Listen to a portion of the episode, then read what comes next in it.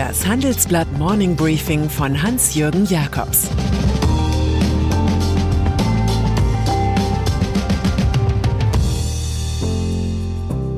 Guten Morgen allerseits. Heute ist Mittwoch, der 1. April. Und das sind heute unsere Themen. Trumps wiederentdecktes Versprechen. Was nun, Herr Bareis? Söder versus Kassenärzte.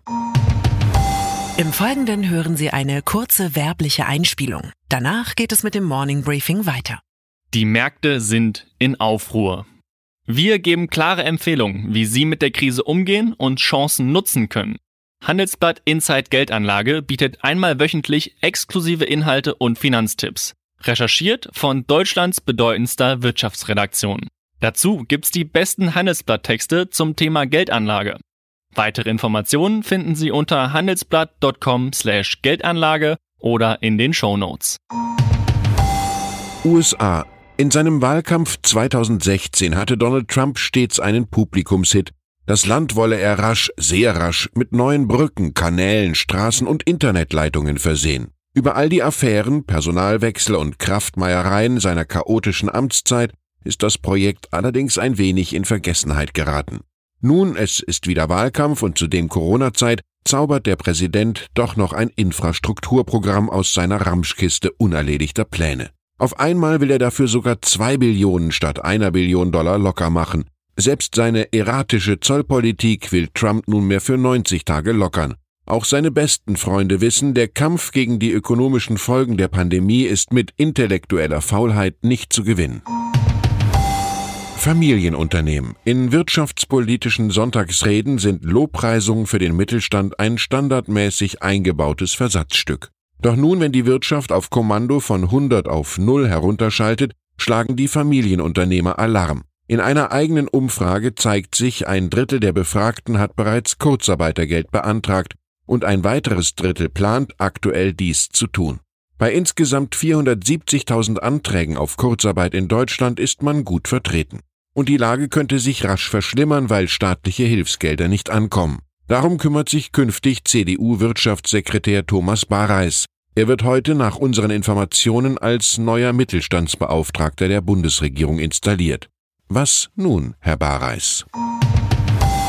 Womöglich profitieren die Familienunternehmer von einem ganz anderen Instrument der Bundesregierung. Erstmals in der Geschichte der Republik bürgt der Bund für neue Schulden von Firmen über den Weg einer staatlich garantierten Unternehmensanleihe. Hier kommt die Feuerkraft des Wirtschaftsstabilisierungsfonds zum Einsatz, welcher 400 Milliarden Euro für Garantien von Schuldtiteln und Verbindlichkeiten vorsieht. Etliche Firmen suchen auf dem Kapitalmarkt derzeit nach Liquidität, wie unsere Analyse ergibt. Und die Ratingagentur S&P erwartet, dass der Anteil von als spekulativ eingeschätzten Firmen in Europa, die in die Insolvenz rutschen, von 2,2 auf 8,0 Prozent steigt. Europa. Das Profil Deutschlands in der Europapolitik hat ungefähr die Schärfe der Wasserlilienbilder von Claude Monet. Am auffälligsten in der aktuellen Krisenpolitik ist noch der gemeinsam mit den Niederlanden, Österreich und Finnland orchestrierte Widerstand gegen Corona-Bonds, also gegen Anleihen aller EU-Länder.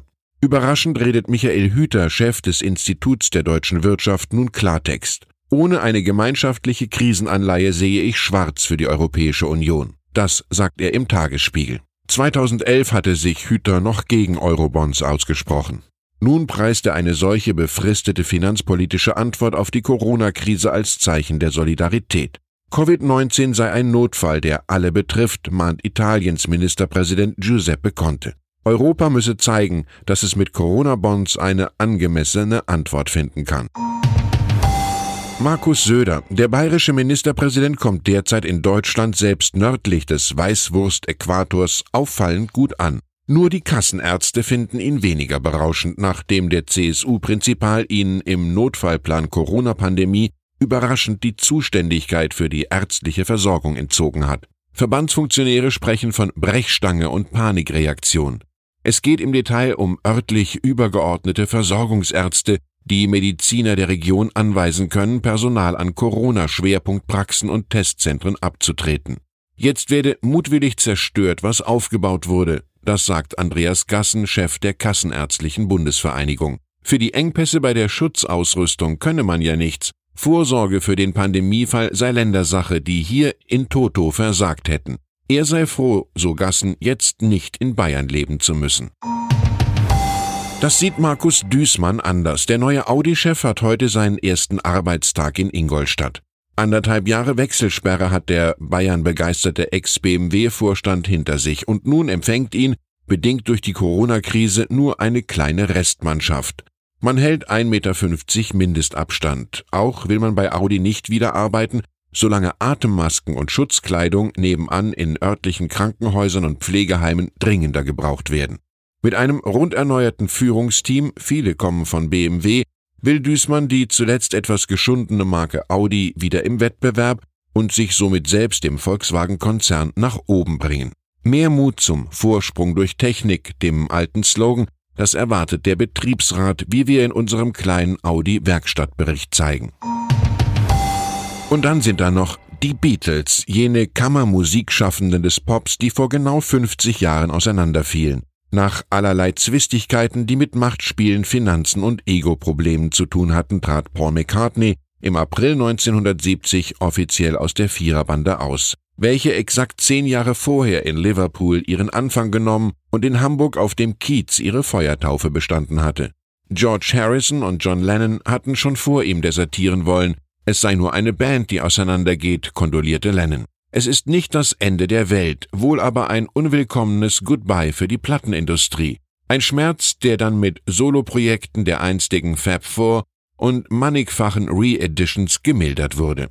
In diesem Leben ist jeder mutig, der nicht aufgibt, hinterließ McCartney als Botschaft. Ich wünsche Ihnen einen Tag mit Mut und Humor. Den beweist schon einmal die Münchner Polizei, die auf eine Kinderfrage hin nach Ausgangsbeschränkungen für Osterhasen die Schlauheit dieser Tiere lobte. Der Osterhase verbinde das Verstecken von Eiern mit Bewegung an der frischen Luft, was weiterhin erlaubt sei, lehrt die Ordnungskraft. Zudem achtet er natürlich auf den Mindestabstand von 1,50 Meter und wäscht sich vorher und im Anschluss seine Pfoten. Es grüßt Sie herzlich Ihr Hans-Jürgen Jakobs.